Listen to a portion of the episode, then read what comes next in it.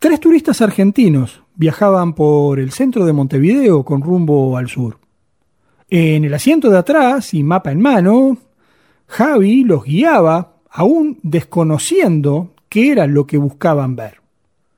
En tanto, el conductor del vehículo y quien filma desde el asiento del acompañante, al darse cuenta que estaban muy cerca del lugar, sienten la emoción y suben el volumen del pasacasero.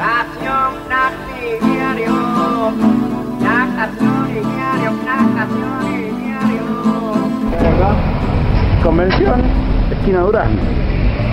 Convención. Convención. No hay placa, eso quiere decir que es un lugar turístico solo para nosotros. Y acá Durazno. Sí. Javi conociendo Durazno en convención, en el disco y en la realidad. En la calle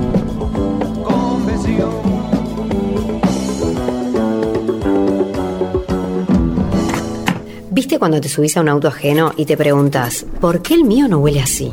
Ese es el poder de los productos Prolimpio en el auto. Ponele la sensación Prolimpio a tu vehículo. Siliconas, ceras, limpiadores, antiempañantes, perfumadores. Prolimpio. www.prolimpio.com.uy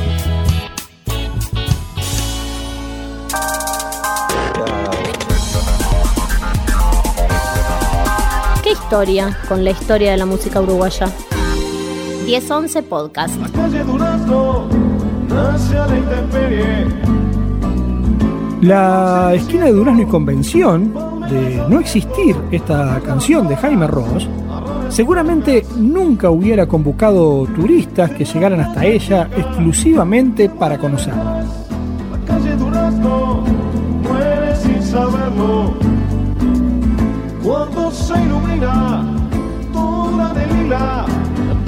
Durazno y Convención se incluye en el disco Mediocampo, que fue lanzado en el año 1984.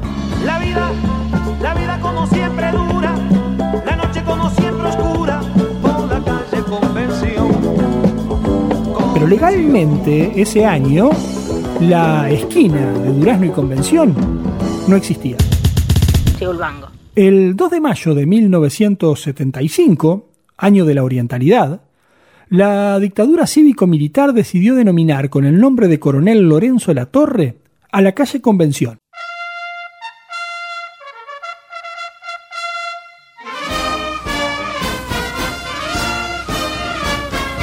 Como hemos visto en los capítulos de Que Historia con la Historia, aquí en 1011 Podcast con el auspicio de Prolimpio, la dictadura utilizó dos figuras como referentes. Por un lado la de José Artigas y por otro la del coronel Lorenzo Latorre. Artigas es una figura que desde que fuera reivindicado sobre el final del militarismo ha logrado posicionarse por encima de divisas, ideologías, intereses y formas.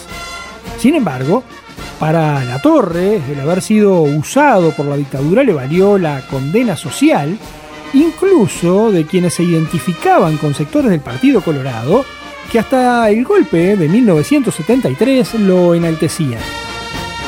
Tal vez la carta al pueblo uruguayo que el senador colorado Amílcar Vasconcellos leyó el 1 de febrero de 1973 en su audición de CX16 Radio Carve y que luego fuera publicada por el semanario Marcha, culminó de sepultar la imagen de la torre.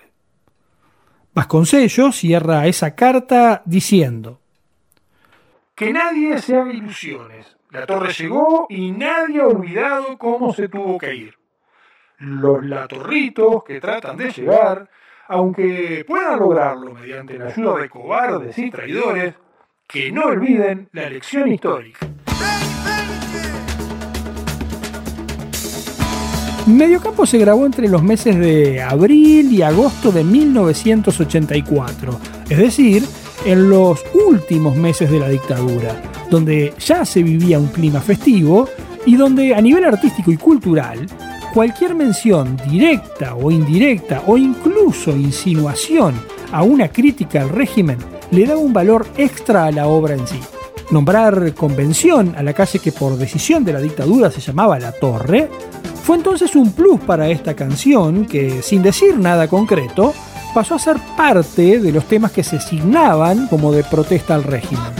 ¿Viste cuando entras a un lugar, respirás y decís, ah, ese es el poder de los productos Prolimpio en el hogar? Llévate la sensación Prolimpio a tu casa. Aromatizadores automáticos, perfumes líquidos, mini aromatizadores. Prolimpio. www.prolimpio.com.uy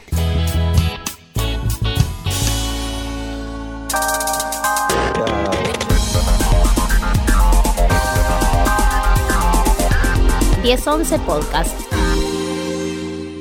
Jaime Ross vivió su niñez en esa esquina y el cuento de la canción une dos estilos, dos voces y también dos barrios.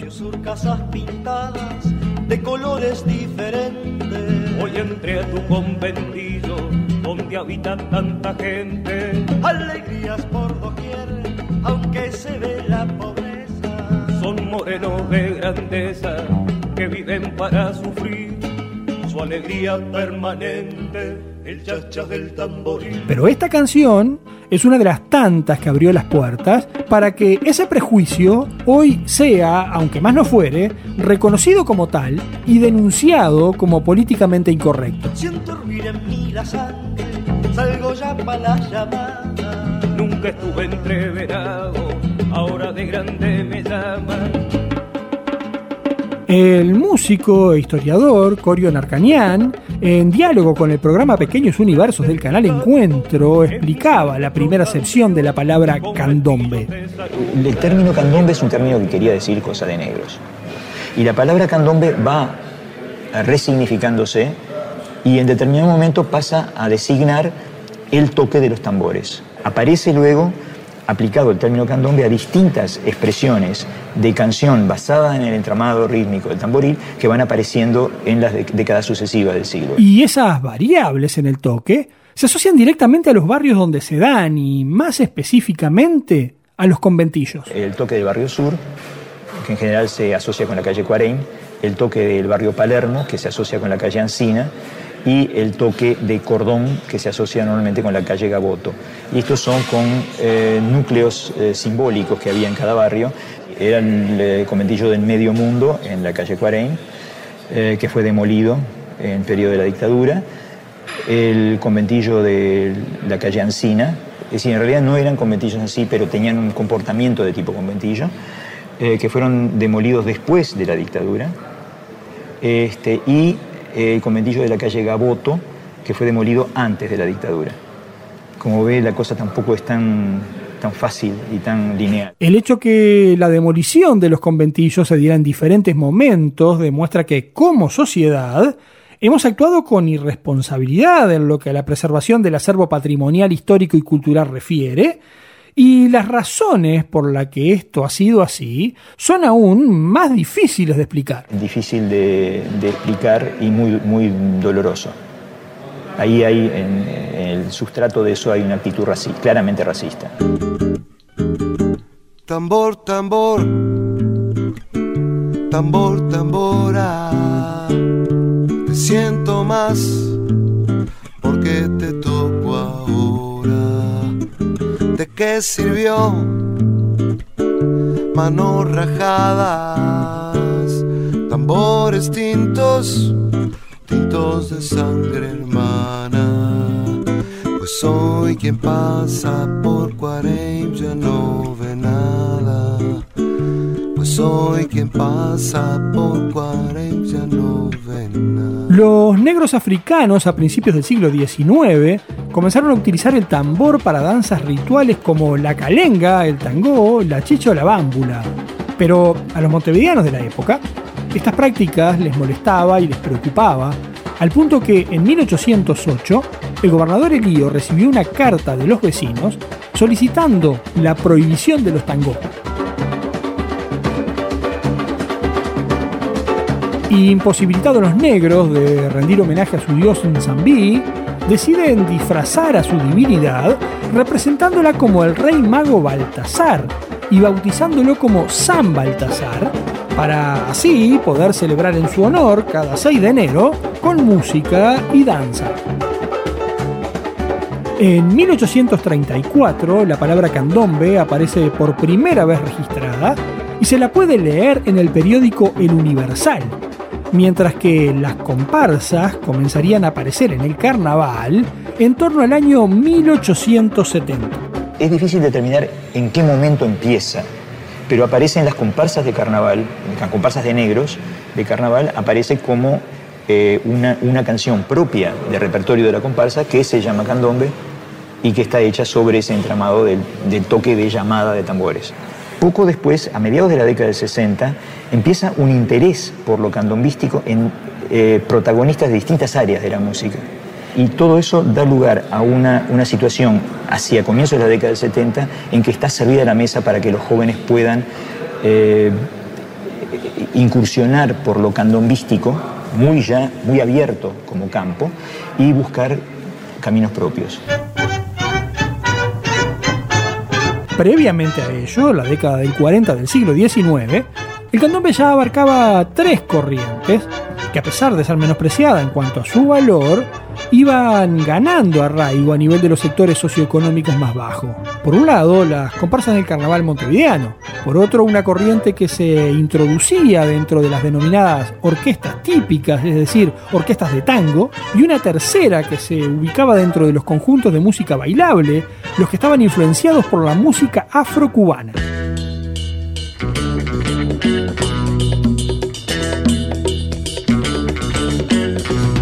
Y a finales de los 60 y 70 sí se da esa fusión de las que habla Arcañán, donde además de unirse el carnaval y la música tropical comienzan a utilizarse recursos del jazz y del rock, como pasa en Durazno y Convención, y en esos años aparecen los principales referentes de este género, como Manolo Guardia, Rubén Rada, Eduardo Mateo, Chichito Cabral, pero además, simultáneamente, hay una corriente de folcloristas que comienzan a tocar candombe en guitarra, y ahí están los olimareños, el Zabalero, Alfredo Citarrosa o Roberto Darwin. Cuelga colgada, cuelga en el viento, la gorda luna de Barlovento.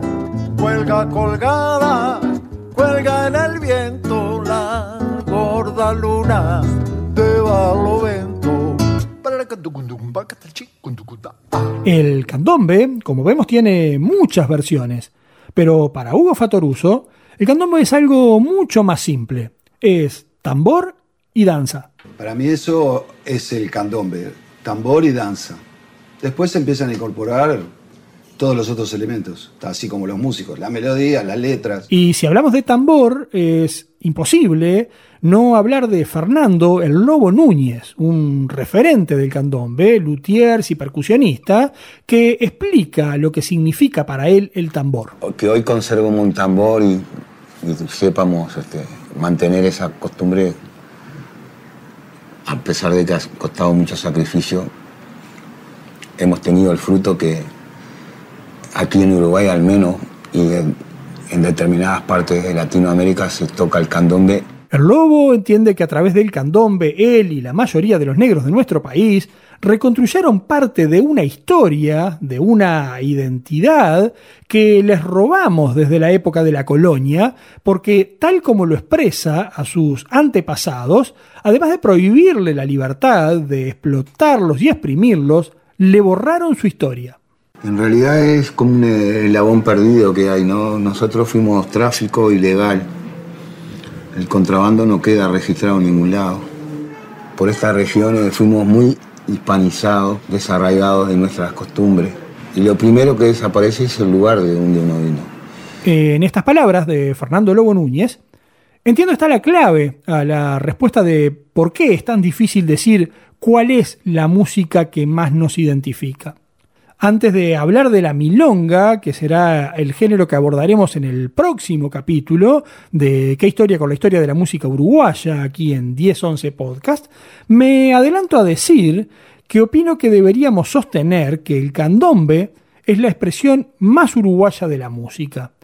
Y eso lo sostengo porque es el resultado de variaciones de músicas y rituales similares pero diversas, provenientes de diferentes zonas del continente africano, y porque la fusión y transformación se fue dando en nuestro país de manera paralela y casi sin contacto ni contaminación de los estilos europeos.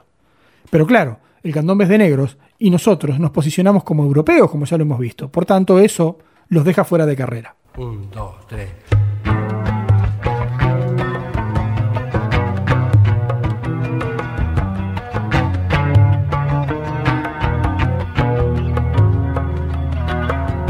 Si llegaste hasta acá, es porque coincidiendo o discrepando, te enganchamos con nuestra historia. Por eso si llegaste hasta acá, comentales tus contactos que nos sigan, nos escuchen, nos escriban. Todos los meses postearemos regularmente informes en esta línea. Los esperamos acá, en 1011 Podcast. La mamá vieja siempre manda, a veces suda cuando vaya, le pesa el ritmo en la llamada.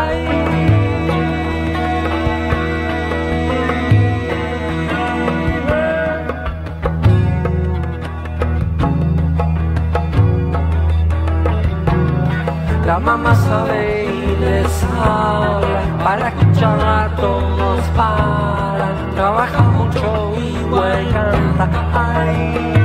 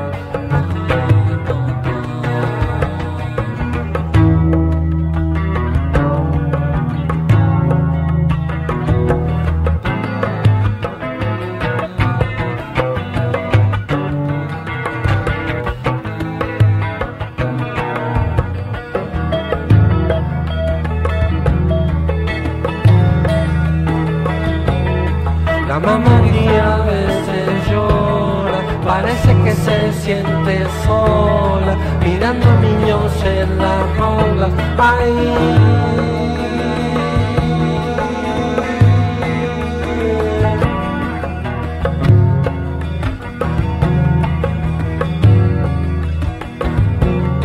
La mamá un día en la puerta, andaba flaca y con la abuela. La abuela muere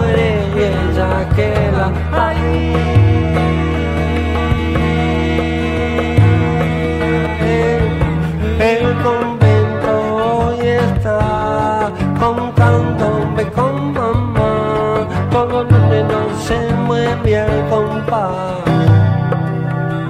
Kumama